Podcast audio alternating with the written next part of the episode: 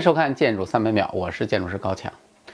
上一期呢，我们讲到了哈尔滨火车站终于熬到了新中国成立。进入和平时期之后的车站呢，变化更大了。最开始啊，老站房勉强能够用啊，中间呢还进行了扩建。到了1960年，随着哈尔滨站旅客数量的迅速增加，老站房不堪重负了。于是呢，对于站房的彻底改造提上了日程。不过啊，那个年代对于建筑，尤其是苏联建筑来说，绝对不是一个好时候。一九六零年前后，正赶上中苏关系决裂，两国的关系一年不如一年，逐渐走进了冰冻期。一九六零年前后呢，也是全国正在到处大拆大建的年份，连北京都在热火朝天的拆老城。所以呢，对于此次的改建，当时的态度是原来的老站房直接全部拆掉，新的方案按照当时负责设计的天津大学教授的意见，参考当时北京站的模样建一个。今天呢，我们看这个决定肯定会觉得特别可笑，但在当时的时代，考虑到经济难度和政治状态，做出这样的决定其实也属正常。一九六零年三月八日，哈尔滨老站房开始拆除。没想到的是呢，俄国人盖房子忒结实了，结果站房整整花了二十多天才拆完，据说还动用了炸药和坦克。同年的五月十六日，新的站房开建。没想到的是，这一建就是二十九年，因为这个车站没建多久就停工了。很不幸。一九五九年到一九六一年，正是新中国最令人心痛的三年自然灾害时期，人连饭都没得吃了，哪儿还有钱盖车站呢？于是，一九六一年火车站的两翼配楼建成之后，主楼就停止了建设。对于当时哈尔滨站的样子，人们开玩笑说：“哈尔滨一大怪，候车室两边盖。”一九七二年五月，著名的西哈努克亲王访问哈尔滨。离开的时候呢，为了不让车站显得太过于寒酸，有关部门昼夜抢建，在主楼空缺处建起了一道临时的遮羞布。这块布有一个非常优美的名字——艺术栅栏。后来呢，哈尔滨站的站房又经历了几次改造与扩建，直到一九八九年十月一日，才终于把整个站房建完。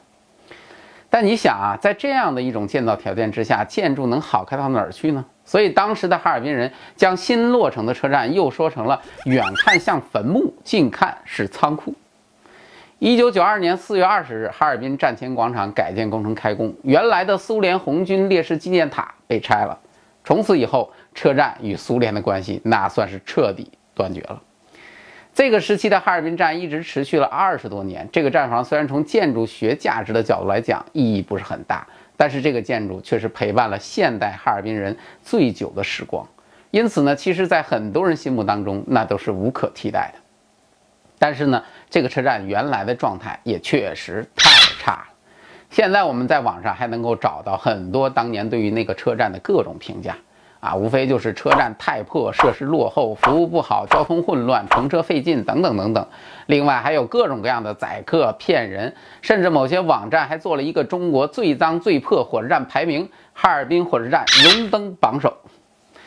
既然已经破成这样，那就改改呗。二零一五年，哈尔滨开始启动老站的改造提升计划，而且也认识到，如果不进行彻底的改造，只是在面上修修补补，根本解决不了现状的问题。而且，随着这几年各地政府对于城市文化复兴的重视，重新塑造哈尔滨火车站地区的城市风貌，也成为政府考虑的一个重点。在这种背景之下，启动了哈尔滨站地区的规划设计工作。经过了各方面专家以及设计院的反复论证，最终确定了一个基本的方向，那就是以1904年老哈站形象为蓝本，采用新艺术运动风格，结合新站房的设计需求，重新确定比例尺度，通过再创造、再创新的方式设计新的哈尔滨站。从这个方向，我们基本可以得出结论：这次的设计是一次非常保守的设计。不过呢，可能是最稳妥的设计，因为这样的课题实在是太不好做了。其实像哈尔滨站这种建筑啊，众人关注的对象，如果你要是追求现代创新，那可能很多人最后会觉得接受不了，大家会觉得这完全没有哈尔滨特色嘛。但是如果你按照最早的老站房风格设计呢，虽然很难在形式上有所创新，但却最容易被人所接受。而且呢，车站完全可以在空间尺度、功能分布、交通规划等方面进行创新。毕竟今时不同往日，新的车站无论是体量还是内容，都比原来的车站那是要复杂的多得多。最早的车站呢，长度大约一百零三米，主入口位置高度大约十二米，两侧塔楼最高点约十四米，面积呢只有区区的两千七百平米。而现在的车站呢？北侧站房宽度一百一十四米，主入口位置高度三十六点九米，两侧的塔楼最高点呢能够达到二十八点七米，站房总建筑面积达到了八万八千七百五十平方米。在这种情况之下，设计方面当然要反复的推敲，最终经过十六轮的论证与修改，确定了实施方案。从现在这个方案和原方案的立面对比，我们可以看到，新方案的总体造型和原风格基本是吻合的。只是在一些局部进行了优化和调整，比如说原建筑当中的那个顶部的钟楼，实际上是日伪时期后加的，这次呢还原了最初始的状态。但是由于考虑之前的旧站房的哈站大钟是站房非常特殊的一个记忆、一个标志，因此在参考了伦敦大本钟和德国不来梅车站之后，将大钟放在了蘑菇窗的中上位置，而在弧形的顶部呢，还安放了红色毛体的哈尔滨站的站名。还比如呢，对于原建筑当中蘑菇窗的尺寸，原来的尺寸呢是六点零五米乘以二点九二米，在参考了哈尔滨马迭尔宾馆、哈工大博物馆的一些细节比例尺寸之后呢，确定为新哈站的比例为二十六米乘以十三米。原来站台的雨棚设计非常的简单，而新的设计呢，就按照欧洲古典风格重新设计，深绿色铁艺加玻璃，充分体现了哈尔滨的地方特色。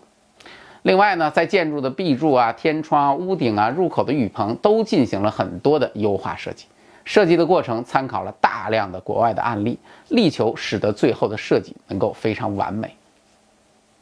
不仅如此，为了使整个哈站区域都能够风格统一，还将周边的建筑进行了立面改造，基本上都是按照欧式的风格来进行统一的。对旁边的圣伊维尔教堂和育婴堂这两座文物建筑也进行了修缮。和哈尔滨站共同组成了一幅独特的城市风景。当然，作为一个交通建筑的改造，立面只是表皮而已，交通系统的规划改造才是真正的重头戏。新哈尔滨站的改造呢，考虑要将多种交通形式整合到新站这样的一个思路，对周边的地下通道进行打通，实现车站的四通八达，增加了大量的机动车位、出租车。公交站，并且预留了轨道交通站点，规划了大型客运站等等等等。总之呢，又一个综合性交通枢纽建筑就此诞生了。到了今天，对于哈尔滨站的百年变迁，我们就讲的差不多了。其实做完了这三期节目啊，我挺感慨的。哈尔滨站呢，几乎可以看成是中国很多城市老火车站的一个缩影，悠久的历史，多舛的命运，到今天华丽再现。哈尔滨站给今天很多城市的文化复兴提供了一个新的案例和样板。当然是成功还是失败，可能每个人心中都是有一个观点的。不过，真正考验新哈尔滨站的时刻，我想才刚刚开始。它在未来的使用当中到底表现如何，还是让我们大家拭目以待吧。感谢大家收看我的节目，如果您喜欢，请帮我们点赞转发。我是高强，咱们下期再见。